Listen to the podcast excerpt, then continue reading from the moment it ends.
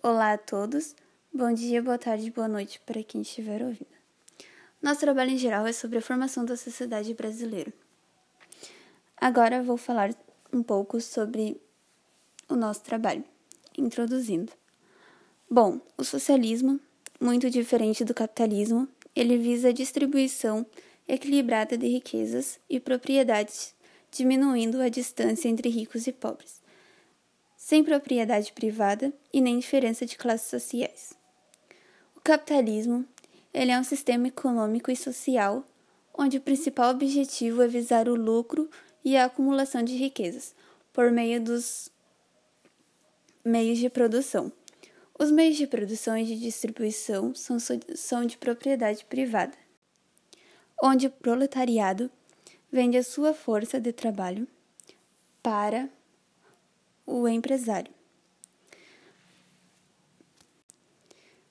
que no caso é o proprietário. O capitalismo é um sistema socioeconômico baseado no reconhecimento dos direitos individuais. Um fator que, decorrente do capitalismo, surgiu foi a desigualdade social, onde algum tem muito e outro tem pouco. Pessoas diferentes das outras. Um tem mais, outro tem menos. Como os trabalhadores e os empresários. Vou falar um pouco a respeito da divisão administrativa do Brasil, no nosso país. O Brasil, assim como todos os países, possui a sua divisão administrativa. O que essa expressão significa? Divisão administrativa é a forma de se dividir o território de um país em diversas partes. Essas partes são chamadas de províncias, unidades federativas ou estados. Esses, por sua vez, também são subdivididos em municípios que podem ser divididos em um ou mais distritos. Na divisão administrativa do Brasil, temos o Distrito Federal, os estados, os distritos e os municípios. Distrito Federal é a sede do Poder Federal, local onde se encontra a capital do país, no Brasil. O Distrito Federal se encontra no estado de Goiás. Estados são as unidades federativas do país, são administrados por governos estaduais. Municípios são uh, correspondentes a unidades administrativas menores, que são administrados por prefeitos. Distritos são unidades administrativas pertencentes aos municípios. Bom, em todo o Brasil existem em municípios empresas. Em todas essas empresas, a divisão administrativa, no seu poder maior, está o presidente da empresa, o vice-presidente, diretor financeiro, diretor industrial, diretor administrativo gerente de produção, chefe de setores e líderes de setores. Bom, abaixo deles estão os operários, onde eles vendem a sua força de trabalho e, uso, e usam um objeto de trabalho.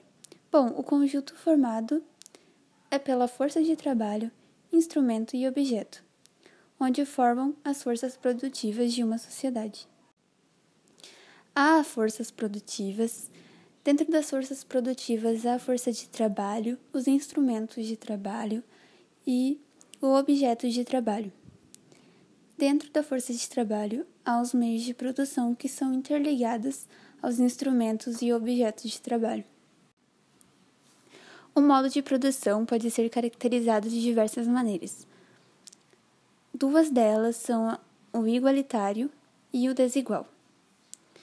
Se o modo de produção for igualitário, haverá uma sociedade igualitária. O contrário também é de verdade. Se os meios de produção pertencem a todos os membros de uma sociedade, pode-se car caracterizá-la como igualitária.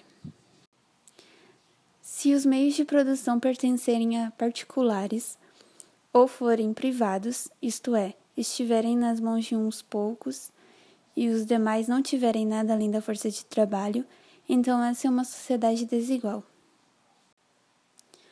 Marx disse que a sociedade é o produto da ação recíproca dos seres humanos. Bom, agora nós sabemos que os proletariados eles têm mais direitos do que antigamente, porque antigamente eles eram usados como verdadeiras ferramentas, trabalhavam 24 horas por dia, e hoje já não é assim. Isso é muito bom porque mudou e continua mudando, e com certeza os empresários vão querer usar a mão de obra deles porque é para isso que eles pagam eles. Mas mesmo assim eles ainda têm os seus direitos, como as férias, um salário muitas vezes digno, presentes também. Havia um modo de produção escravista antigamente, que eles eram usados como objetos para servir os seus senhores. A luta de classe sempre existiu. Como os índios e os negros, por serem diferentes com suas culturas e estilo de vida, como uma rotina de trabalho não extensa, por não obterem riquezas. Como no Brasil a má distribuição de renda e a falta de investimentos em políticas sociais também. Muitas vezes o Brasil foi visto como um dos piores, e isso vem decorrente de uma administração que não é igualitária. Umas pessoas têm muito e outras não têm nada.